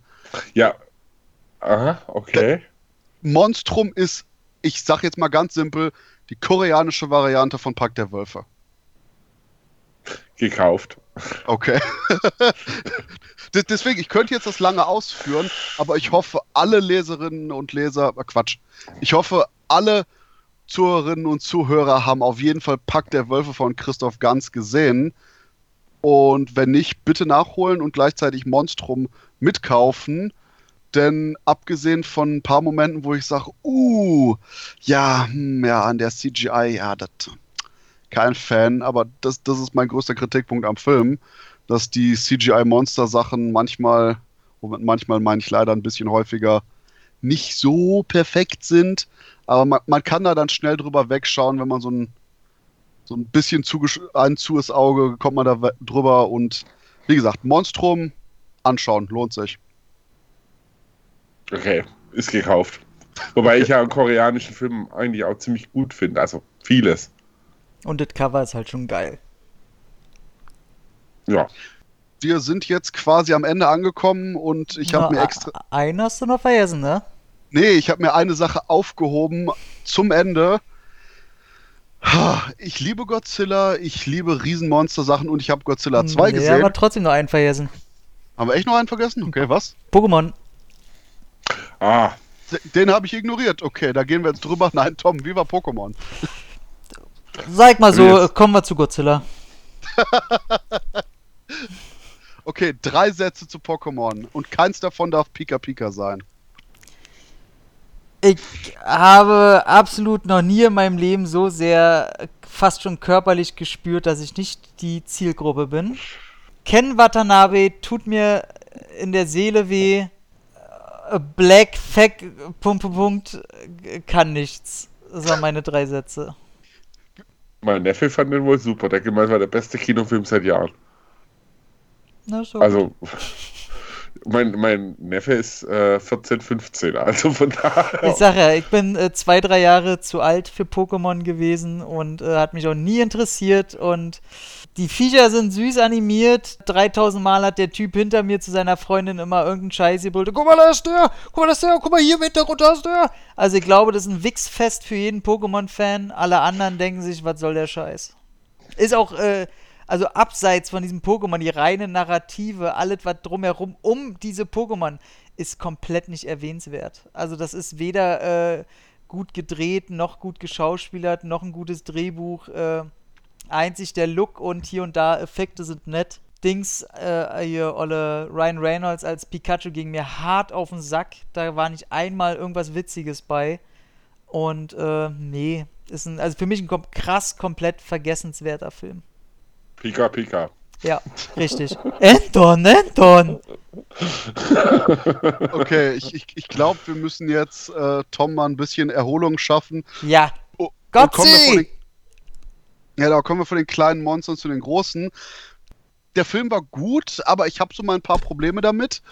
Denn das Ganze wirkt so, als hätte man massiv äh, gegensteuern wollen bei der ganzen Kritik, die Teil 1 bekommen hat und hat jetzt quasi in die entgegengesetzte Richtung geschossen. "Äh, Es sind zu wenig Monster. Das ist irgendwie das ist nicht dramatisch genug. Die, die ganzen Personen sind nicht ausdrucksstark genug. Und vor allen Dingen dieses extreme Überkompensieren führt jetzt dazu, dass du Hyperdrama, Hypermonster, Hyperdrama, Monster konsequent hast. Und Ey, ich will wirklich, dass die so beim Roundtable denn sitzen, ne? Wenn sie ihre ganzen Ideen jonglieren. Ja. Hö, das ist beim letzten Hö, der Hyper! So wie ich das sehe. Jeder hat so Ja, einen aber- Koksberg vor sich. Und, und das Problem ist, das ist auch eigentlich eine relativ gute Beschreibung, weil je länger der Film läuft, desto weniger hat der Zeit für alles das, was er zeigen will. Und hier so, ich meine, wir haben von den bekannten Viechern haben wir King Ghidorah, Godzilla, Mothra und Rodan dabei. Yeah. Und Mothra und Rodan sind bessere Gastauftritte. Nein. Besonders Rodan, wenn du, die, Tr- wenn du beide Trailer gesehen hast, hast du wahrscheinlich 75% des Rodan-Materials gesehen. Sag doch sowas nicht. Und auch bei Mothra ist das gleiche. Es, es ist ein wunderbares, Scheiße. Wunderbares Design. Die haben für die Auftritte die klassische Mothra-Musik aus den 60er-Jahre-Filmen Geil. wunderbar geremixed. Gänsehaut für die anderthalb Minuten, die da ist, damit man schnell zum nächsten Plotpoint kommt. Und das ist auch der Punkt, wo irgendwie anscheinend die ursprüngliche Fassung von dem Film mal drei Stunden war und jetzt auf 131 Minuten ist. Und ich ernsthaft sage, Film, relax. Und der Koksberg wahrscheinlich ernsthaft da war, denn mit 20 Minuten mehr Laufzeit hätte das menschliche Drama wahrscheinlich besser gewirkt, weil man hat hier immer überall nur die Ausrufezeichen. Sowohl bei der menschlichen Interaktion als auch eben bei den Monsterkämpfen, wo du quasi alles zugeschnitten hast auf fette Power Moves. So hier explodiert das Boom, hier Lava, Bam. Und das Problem ist, dass dazwischen quasi der Übergang von Hyper Power Move A zu B es ist, ist sehr, sehr schnell. Die eigentlichen Einstellungen sind ruhig genug. Ich will den unbedingt nochmal in 3D sehen. Aber quasi eben, dass du von, von dem Schnitt her hast, du hast Aktion A, wahrscheinlich dann Umschnitt zu Familiendrama und dann Aktion B. Aber wie quasi die Monster hier von A nach B gekommen sind, wird vielleicht ganz kurz irgendwie gezeigt, aber du hast eben nur diese reine Fokussierung auf die Hyper-Power-Moves ohne eben wirklich die großen Gefechte und Action-Szenen zu haben. Ich gehe sogar so weit und sage, der erste Kampf von oder das erste Zusammentreffen von Godzilla und Ghidorah ist weniger episch, aber besser als das Finale, weil man eben im Endeffekt zumindest doch ein bisschen mehr Zeit für das Ganze hat und nicht quasi von einer riesigen Aktion zur nächsten kommt. Und du hast sogar ganz viele Momente, die für sich genommen schon so einen richtig fetten riesen Showdown-Smash hätten. aber hier hast du quasi fünf davon in Folge. Erinnert euch noch am Ende von Godzilla 1, wo er das erste Mal wirklich seinen Flammenstrahl schießt und am Ende dem Monster den so in den Rachen ballert? Yeah. Ja. Da dieses Fuck yeah, was man so richtig gespürt hat. Ja. Ähm, das Problem ist, der neue Godzilla-Film will quasi fünf von so Aktionen hintereinander haben. Uff. Und das ist das Problem, dass gerade dann durch den schnellen Schnitt leider auch die epischsten Sachen eher wirken wie, ja, okay, cool, komm, kommen wir weiter. Und hm, ich, vielleicht muss ich den nochmal sehen, vielleicht wirkt es besser bei der zweiten Sichtung, aber ich hatte eine massive Überfrachtung von allem, gerade bei den Monstern. Und ja, im Trailer wurde ja auch angedeutet, wir haben nicht nur die klassischen vier Monster, ähm, aber das ist ein extremes Cockteasing, wo man quasi komplette cineastische Blue Balls kriegt, weil er erwartet nicht irgendwie sonderlich viel mehr zu sehen, weil der Film selber für die Hauptmonster schon keine wirkliche Zeit hat. Aber das hört sich jetzt auch negativer an, als es eigentlich ist. Allein schon, was verschiedene Hintergrundgeschichten angeht, die Mythologie, die aufgebaut, aufgebaut wird von Godzilla und auch den anderen Monstern, ist richtig cool. Und sogar die überraschend subtile, aber clevere Verbindung zu Skull Island, ohne da jetzt wirklich so einen großen Storybogen draus zu machen, ist clever gemacht. Ich bin sehr gespannt jetzt auf Godzilla vs. King Kong, ohne dass das Ganze so ein John Wick Fuck You Cook Teil 4 Ende hat. Und das ist auch eine Sache, die ich dem Film definitiv hoch anrechne. Godzilla 2 ist in sich abgeschlossene Storyline mit, hey, ich will unbedingt wissen, wie es weitergeht, Potenzial, ohne eben so ein Fortsetzungsvolk zu haben. Aber fuck, ich glaube, ich brauche ernsthaft eine fünfstündige Nerd-Diskussion, nachdem ich den Film das zweite Mal gesehen habe. ich stehe da dann zur Verfügung, wenn ich durch den Rest von den Godzillas durch bin. Guter Mann. Tom, du auch? Du bei mir, ich glaube, ähm, Godzilla wird immer bei mir so eine Fanlatte hervorrufen, dass äh, ich werde ihn so oder so gut finden und meine einzige Angst ist halt äh, Millie Bobby Brown, die mir tierisch auf den Sack geht durch ihre ständige, weiß ich nicht, präpubertäre Phase. Ich muss irgendwie Baby-Bitchy im Internet sein und jedem auf den Sack gehen. Äh, geht mir tierisch auf den Sack, die Alte. Und ich hoffe, sie versaut mir nicht den Film. Und wenn sie das nicht macht, ey, da spielt Ken Watanabe mit, da spielt Sang Si mit. Ganz ehrlich, der, der Film, der, der kann bei mir, glaube ich, nicht viel kaputt machen. Und äh, Watanabe und Sie reißen konsequent den Film jedes Mal an sich. Und Millie, Miley, Millie Bobby Brown? Millie. Mhm. Mhm. Ähm, wird dich sicherlich nicht sonderlich stören, weil ich kann mich jetzt gerade an zwei Szenen überhaupt nur erinnern, wo die Dialog hat. Die hat ein paar mehr Szenen, aber ähm, keine Ahnung, was ist aber auch vielleicht so ein Punkt nach dem Motto, oh, den Dialoge brauchen wir nicht, wir brauchen einfach nur die Aktion, was auch wieder auf das sehr schnelle Pacing von dem Film zurückzuführen ist. Aber die hat definitiv ein sehr, sehr geringes, wenn nicht vorhandenes auf das Sackgeh-Potenzial. Sehr gut. Und ja, Leute, wir sind jetzt schon durch. Haben, haben wir noch irgendwas, was wir noch unbedingt sagen wollen? Irgendwas, wo wir unbedingt jemanden reinschicken wollen? Nee. Nö. Kauft mehr Blu-rays. Ja. Und VHS-Kassetten. Ich kaufe mir in letzter Zeit sehr viel VHS-Kassetten. Ah, ja. das bei meinen Eltern lagern noch 900 Stück, die ich irgendwann abholen muss. Äh, ja, so viel dazu. Ja, der, der Keller meiner Eltern ist auch äh, mit Boxen voller Videokassetten vollgestopft. Ich habe ja mal in der Bibliothek gearbeitet und als sie aufgehört hat zu, ähm, äh, als sie aufgehört haben, die ist dann pleite gegangen, äh, habe ich wirklich umzugskistenweise die Filme da mitgenommen. Umzugskistenweise. Geil. Also, muss ich echt mal durch. Das, und, und da waren auch drei, vier Boxen, die waren schon in Umzugskisten, weil das Sachen waren, die man nicht ausleihen durfte mehr. Äh, ja, also ich muss das mal sichten, aber wo willst du die Filme hinstellen? Gerade in München äh, müsste, könnte ich mir davon vielleicht noch eine Wohnung irgendwie bauen oder so. Ja, na, ich hole mir auch nur die, ähm, die, wo halt komplett keine DVDs oder Blu-Rays von gibt und die digitalisiere ich jetzt mit einem VHS-Grabber. Und danach ah, okay. haue ich die Kassetten halt auch raus, weil die einfach zu viel Platz wegnehmen. Hier! Ja.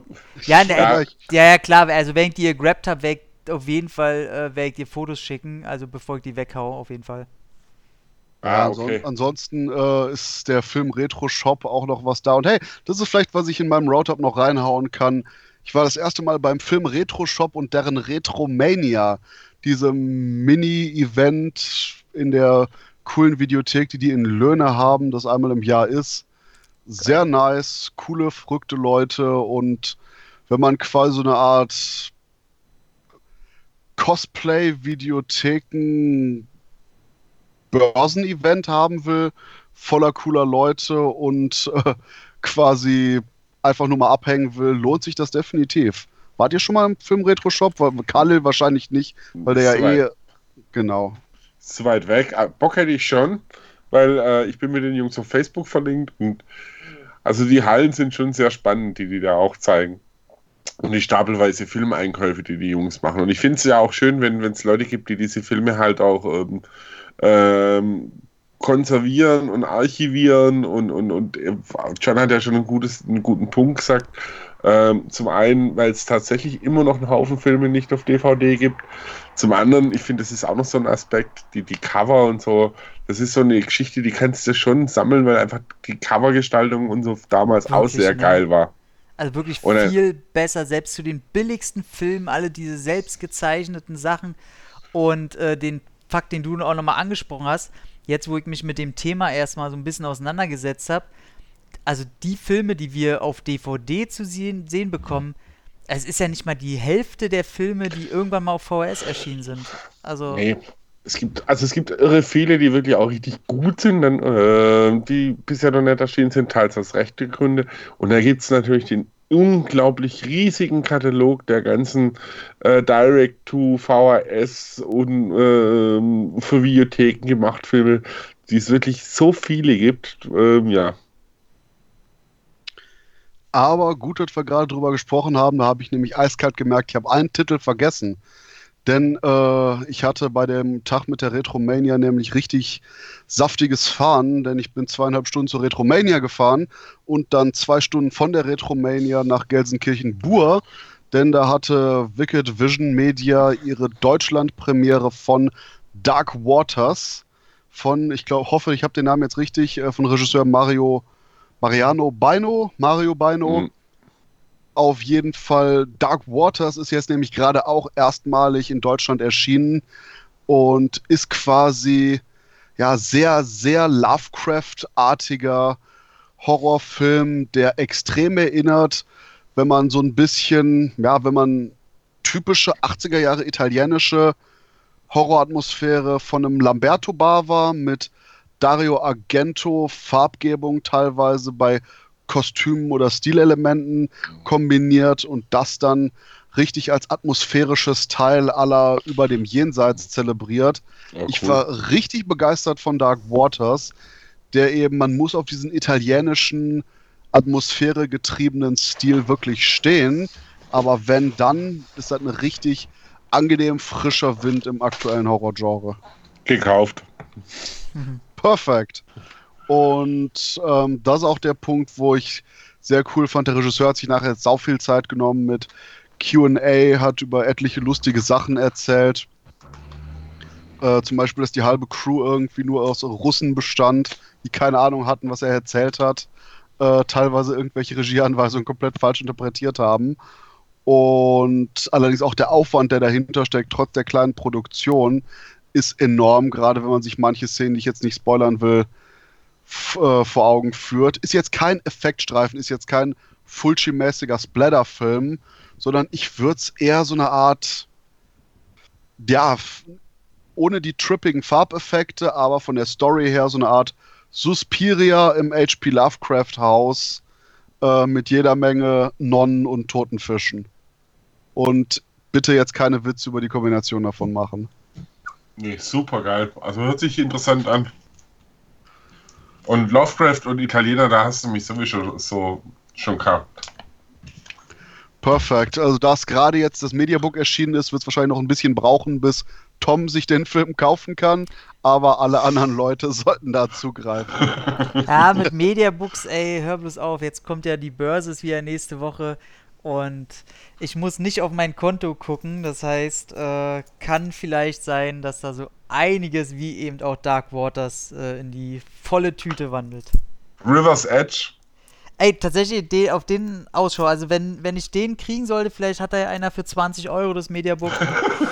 Ey, ganz ehrlich, ich gebe für ein, für ein Mediabook, wo es keine krassen Extras drauf sind, wo nichts Besonderes bei ist, nur ein paar hingeschmierte Extras, gebe ich doch nicht mehr als 20 Euro aus. Da ist schon ein bisschen mehr. Ein Kamera Obscura machen eigentlich immer sehr schöne Ja, Editionen. das, Ja, das stimmt. Das stimmt. Also, Dark Waters ist auch drei Discs, äh, zigtausend Extras und also ich keine finde, Ahnung, was.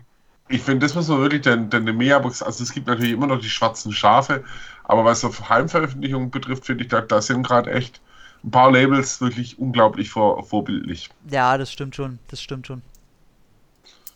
Und ja, ich würde jetzt einfach mal sagen, Leute, wir sind durch. Wir haben Kauftipps, wir haben Kinotipps und einfach nur mal, liebe Zuhörerinnen und Zuhörer, bis zum nächsten Roundup und ich hoffe, ihr hattet Spaß mit unserem Ausblick auf den, was wir im Mai gesehen hatten. Ja, ciao. Gut gesagt, Kalle. Tom, dein Lockout? Äh, ich guck gerade mein wunderschönes Jeff Goldblum Kuschelkissen an. Okay, das ist der Punkt, wo wir Cut sagen. Schönen Abend noch. Bitte nicht mehr Informationen darüber. Was hat er für einen komischen weißen Bart?